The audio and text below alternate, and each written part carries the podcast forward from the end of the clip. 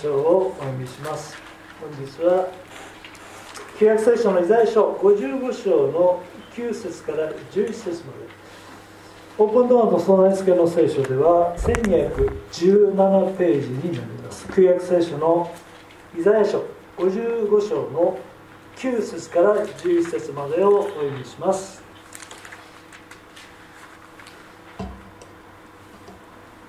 天が地よりも高いように私の道はあなた方の道よりも高く私の思いはあなた方の思いよりも高い。雨や雪が天から降って元に戻らず必ず地を潤しそれに物を生えさせ芽を出させ種まく時には種を与え食べる者にはパンを与える。そのように私の口から出る私の言葉も虚しく私のところに帰っては来ない。必ず私の望むことを成し遂げ私の言い送ったことを成功させる。以上です、えそれでは本日のメッセージを人の思いを超えてと題して佐々木牧師からお願いしたいと思います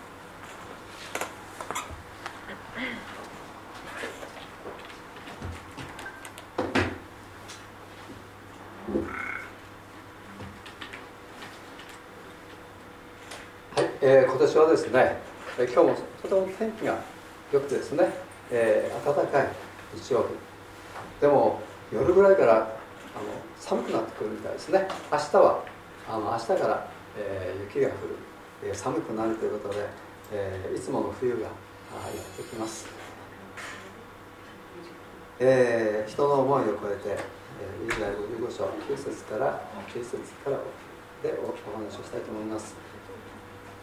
えっと旧約時代預言者がたくさんいますね、えー、アブラハムも預言者と言われてますね、えー、モーセも預言者ですね、え、その後預言者にはたくさんの預言者がいますいますけれどもいることが分かりますけれども旧約時代の預言者によって語られた多くのこと。それらがもうすでに成就している。成し遂げられていることがたくさんあるんですね。実現していることがたくさんあります。けれどもまだ実現していないこともたくさんあります。これからあ私たちが見ることまた私たちの後の、えー、子供たちや孫たちが見ること、えー、まだあります。まあ預言者によって語られていることの中には成就してみなければ実際どうなのか。まあ聖書の予言をどのように解釈するのかそれはいろんなあ本が出てますしまたあの意見というかあ人によって、えー、いろいろな考えがあるようですけれどもまだ実際に成就してみなければ断定することのできないことが多くあります。神様のビジョンはあまりにも大きくて人間の理解をはるかに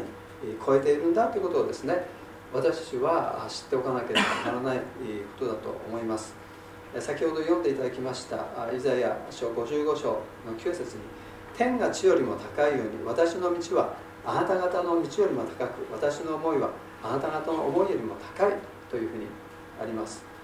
私の道っていうのは神様の道であり私の思いっていうのは神様の思いのことですよね。ここで言ってるのは。この御言葉が言うように神様の考えておられることは私たちが考えていることとあまりにもレベルが違いすぎる。まあ、分かっていることも確かに分かっていることもありますけどもでも分からないことの方が多いんじゃないかなというふうに思います。神様の思いが人の思いをはるかに超えているということ。それはイエス・キリストの誕生の出来事についても見ることができます。人々がどのような態度でどのように行動するのか。それらを見ても、えー、よくそのことが分かると思うんですね。えー、今日も子ども礼拝のメッセージで、えー、語られていました。でマタイの福音書とルカの福音書にはイエス・キリストの誕生の出来事が述べられています。マタイはイエス・キリストの目撃者です。まああのイエス様がお生まれになったところは見たことはないんですけれどもマタイはあ十字架の死とイエス・キリストの十字架の死とそして復活の、えー、イエス・キリストの目撃者なんですね。けれどもルカはそうではありません。ルカは目撃者ではないんですね。またルカはユダヤ人ではありません、えー、唯一ユダヤ人でない方が聖書の、えー、書いてるんですね。ルカの福音書とそして、えー、その後使徒の働きそれもルカですね。まあルカはギリシャ人とも言われてますしまた人によってはシリア人というふうに言っている人もいますがユダヤ人でないことは確かのようです。でえっと彼はですね初めからの、え、目撃者である人々の話をいろいろ聞いて証言をそのその証言をもとに綿密に調べて整理してそしてルカの福音書を書き上げたということ。をルカの福音書1章の1節から4節のところで言ってます。まあ、もちろんあの聖書は全て霊感によって神の霊感によって書かれたとありますからルカを通してももちろん精霊の導きによって書かれたものであることは聖書からあそのように判断していいと思うんですよね。でルカは医者であったとも言われています、まあ、物事を理論的にそして客観的に考えながら整理する作業っていうのはあの慣れていたあだと思います。で初代教会時代のローマ帝国においては衛生管理に対する考え方っていうのはある程度確立していたみたいですね。また医学や薬学に関する基礎的な知識とかまた技術っていうのもあったようです。そんな医者であったルカがこれらの出来事が確信されている出来事であり正確な事実であるという結論に至って、えルカの福音書を書き上げました。イエス・キリストがお生まれになったのはあ旧約時代最後の神の言葉が預言者マラキによって語られてから400年後のことでした、えー、旧約聖書の一番最後の預言者はマラキですね。マラカイ、ね、マラキ。それから400年後預言者は現れてないんですね。現れなかった。また神の言葉というものは残されていないですね。この400年の間のことえ沈黙の時代というふうによく言われます、ね、一人の預言者も現れることなく一つの神の言葉も残っていない。でこの間にイスラエルはいろんな国々のですね支配を受けました。有名なアレキサンダー大王。私たちあの社会歴史ですね、えー、世界史でアレキサンダー大王っていう名前をね、えー、よく覚えていると思うんですけどもアレキサンアレキサンダー大王あのギリシャマケドニアから始まってギリシャあのギリシャ帝国になってきましたよね、えー、そしてアレキサンダー大王が死んでその後ギリシャ帝国が4分割された。そのことも聖書に書かれてあります。成就したことの一つですよね。でシリアとその4分割された中の2つの国シリアとエジプトにイスラエルは支配されました。でその後次にローマ帝国に支配されました。彼らはイスラエルはイスラエルの民はこれらの強国の支配下にあって救い主の到来。救い主私たちイスラエル人をイスラエル人をイスラエルの民をこの圧政から救い出してくれるイスラエルのためにこの地上に国を立ち上げてくれるそのような政治的な救い主をですね、えー、待ち望んでいたんですね、えー、ずっとイスラエルの民は待ち望んでいました。この400年の間も、えー、待ち望んでいました。そそれ以前も待ち望んでいました。である日無名の一人の預言者がその沈黙を破ったんですね、えー、無名の一人の預言者シメオンという人。預言者とは書かれていませんけれども神様の言葉を預かってそれを人々に伝えました。まあ人々に伝えたというよりもマリアとヨセフに伝えたんですね。でイエス・キリストが生まれて8日目に割礼の儀式を受けさせるためにヨセフとマリアはエルサレムにある神殿に向かいました。そして、えー、イエスを連れて行きましたけれどもその8日目の割礼を受けるためのにヨセフとマリアはイエス様を連れて行ったわけですね。でそこにシメオンという人がいて、えー、シメオンに出会ったんです。彼は救い主を見るまで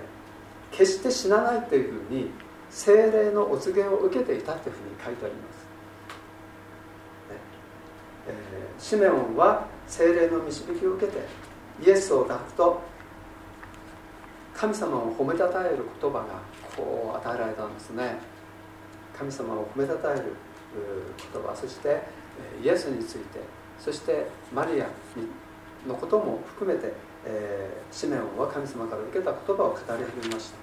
主よ今こそあなたはあなたのしもべを御言葉通り安らかにさらせてくださいます。まああの救い主なるお方を見たので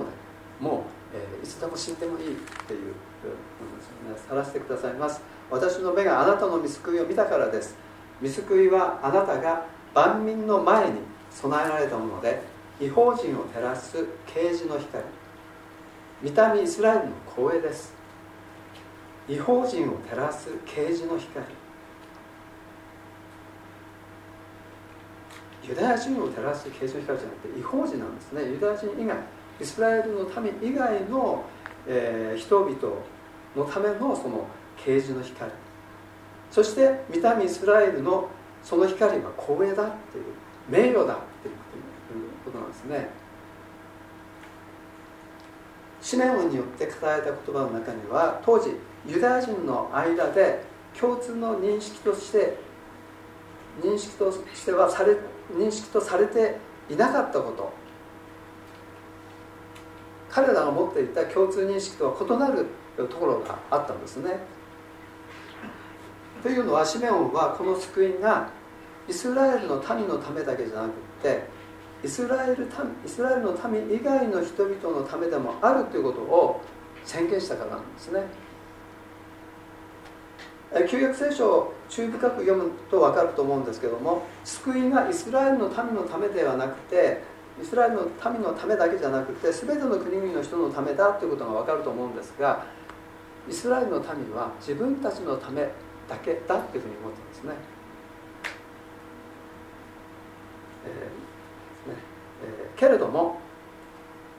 あまあそういうふうに思ってたんですね。でさらにですねシメンは言いました。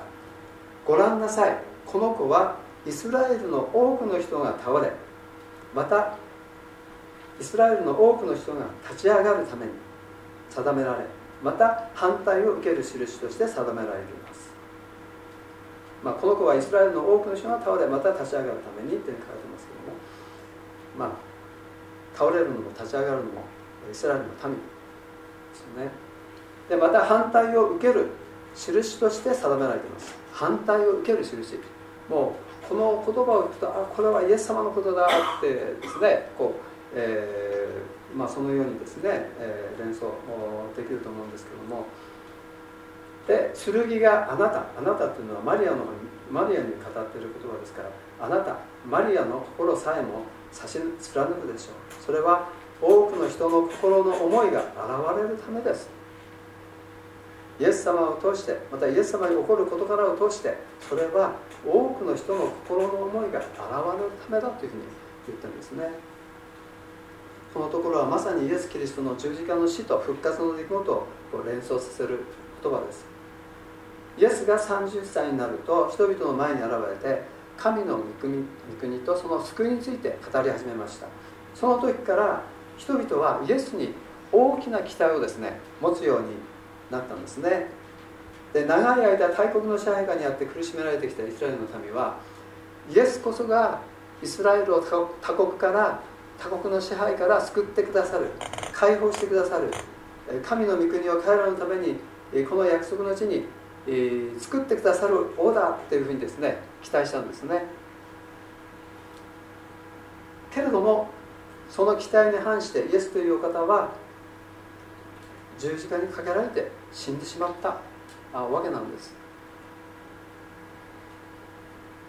でもそれで終わったわけではありませんでした。多くの人々は期待を裏切られた思いでイエスからあ離れていってしまいました。失望して離れていってしまいましたけどもそれでは終わらなかった。イエスは復活したんです。イエスはイスラエルの民だけじゃなくて全ての人の救い主となるために十字架に死んでそして3日目によみがえられたんですね。あのイスラエルの人々はあの力強い王様としてこの地上にやってくる自分たちを救うために力強い王様としてやってくるんだという信仰はあるんですね。でも、えー、人々のために彼らのためにその罪をあがなうために死んでそしてその死ぬことを通してその多くの人々を救うんだというそのことが落ちてるんです。でそれはあダニエル書にも書いてあるしまたイザヤ書にも書いてあるしイザヤ書53章は特に有名ですよね。イザヤ書53章。あそこはですねあのえっとユダヤ人の方々が礼拝をする時順番に聖書の箇所を読んでいくんだけどもイザヤ書53章は必ず飛ばすっていう話なんですね。そこを見るとあ十字架にかけられたイエスがあ救い主なんだっていうふうに思うものが出てくる。語りかけてそのように語りかけてくる箇所なんですね。そこのところにはイエス・キリストが死んでそして人々をこう得るという人々の命を得るというそういうところが書かれてあるところなんですね。聖書旧約聖書を見るならばイエス様がっていうか救い主が救い主になる方が2つ2つの方法として来られるということが分かってくるんですけどもけれどもイスラエルの民の中ではこの、えー、イエス様その救い主というのは力強い王様として来るんだというそのようなトライしかないので、え、このイエス様を死んだ十字架で死んだけれども復活したイエス・キリストを信じた人々は割合から言ってわずかな人々です。でもそのわずかな人々から始まって、えー、福音はですね全世界に広がっていたんです。そのイスラエルのユダヤ人のわずかな人々を通して福音は全世界に広がっていったんですね。先ほど紙面の言葉にありました。イスラエルの多くの人が倒れまた立ち上がるために定められっていうふうにシメオンが語った言葉の中にありました。その通りにイエス・キリストの十字架の死はイスラエルの多くの人々のつまずきになりました。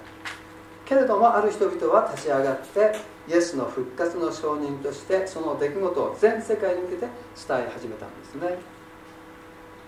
またシメオンはこんなことも言っています。それは多くの人の心の思いが現れるためです。それは多くの人の心の思いが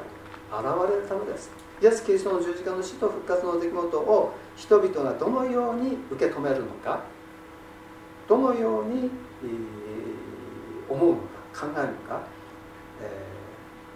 ー、一人一人の神様への思いがそれによって明らかにされるんですというふうに言ってるんですね。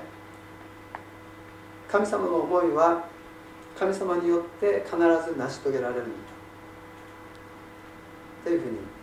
今日読んでいただいた聖書の箇所に書いてありました。神様は神様の望むことを必ず成功させるんだというふうに書いてあります。イエス・キリストが誕生したことまたイエス・キリストが十字架にかかったことそして復活したこと。これも神様が語られた言葉です。神様の思いから来たことです。それは成し遂げられたこと。成功したことなんですね、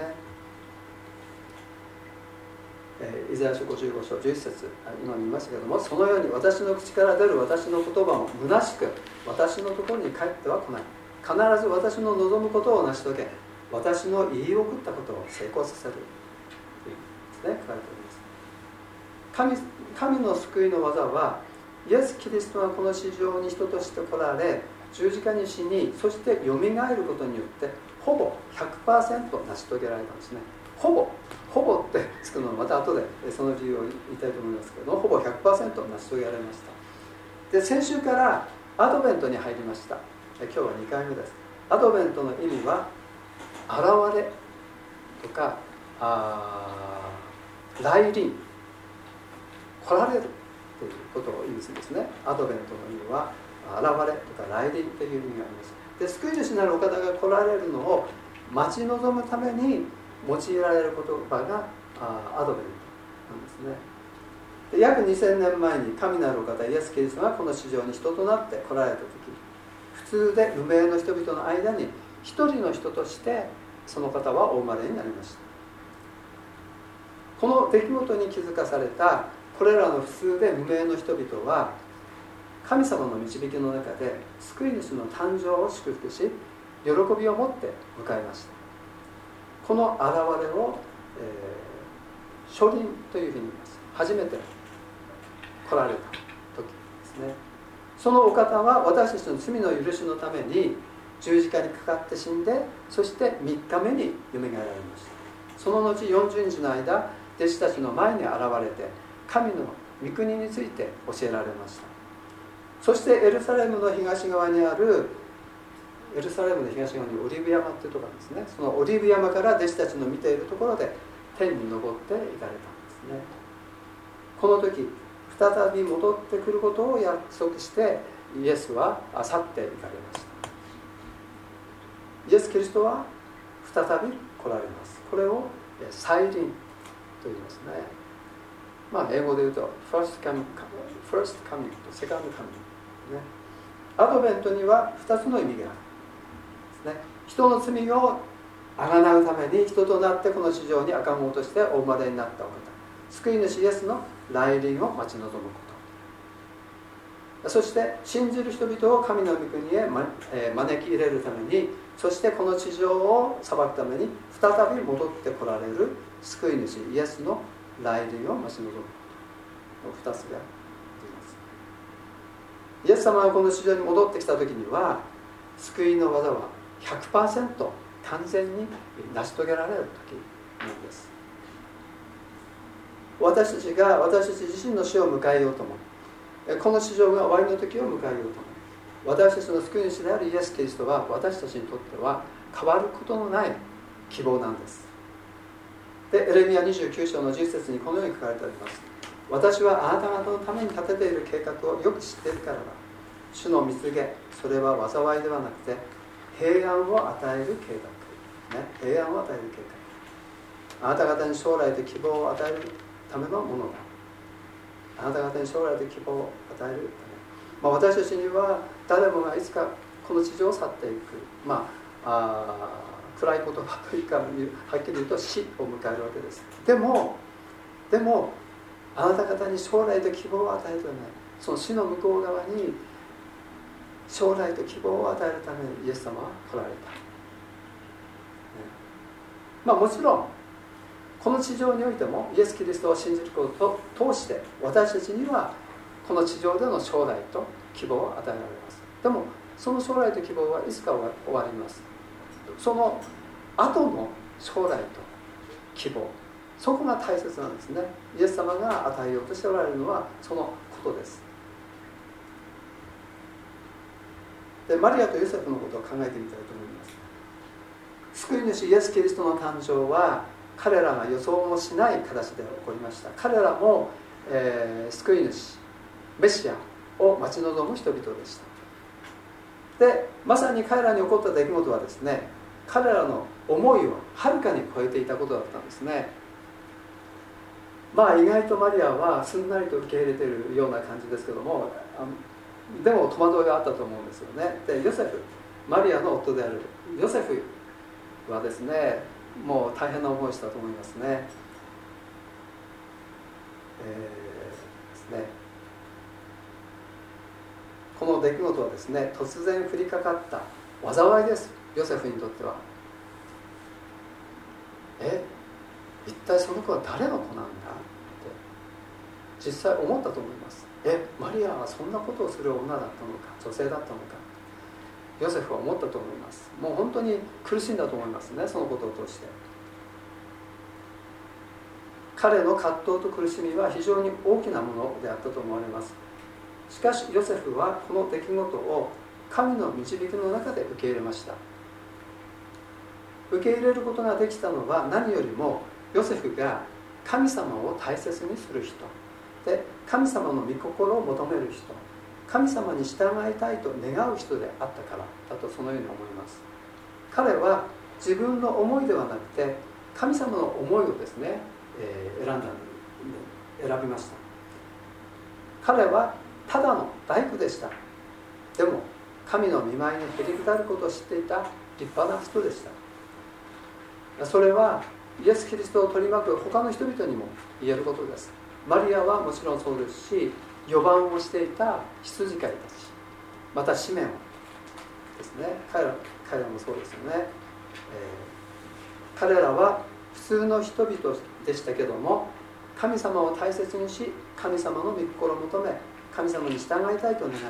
神様の見舞いにへりくだることを知っていた人々だっ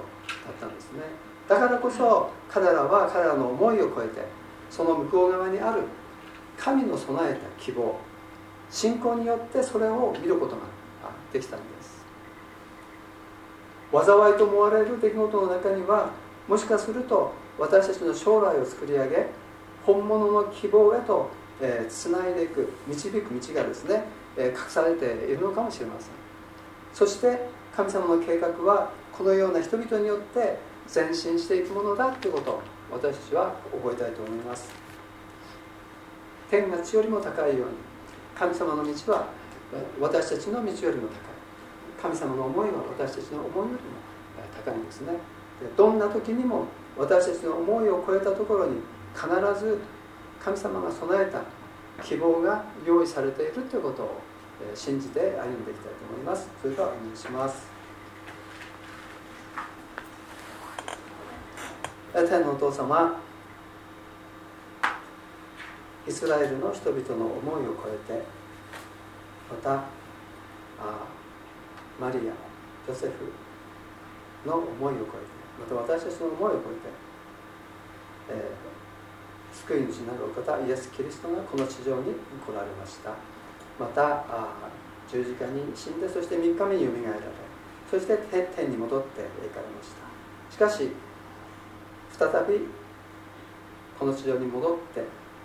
帰ってくるとそのように約束して戻っていかれました。本当に私たちの思いを超えたこれらの計画を神様は旧約の旧約聖書の中に語っておられます。神様の言葉は必ず成就し成功します。主よ私たちはそのことを待ち望んでいます。神様また私たち一人一人の人生の中においても私たちの思いを超えた想定外のことが本当に起こることがあります。しかし神様あそのところには私たちの思いを超えたあなたの計画がありそしてその向こう側にはあなたの用意されているその希望があることを私が信仰によって捉えてそして進んでいく力を与えてくださいますようにどうかお願いいたします。イエス様の皆によってお願いします。アメン。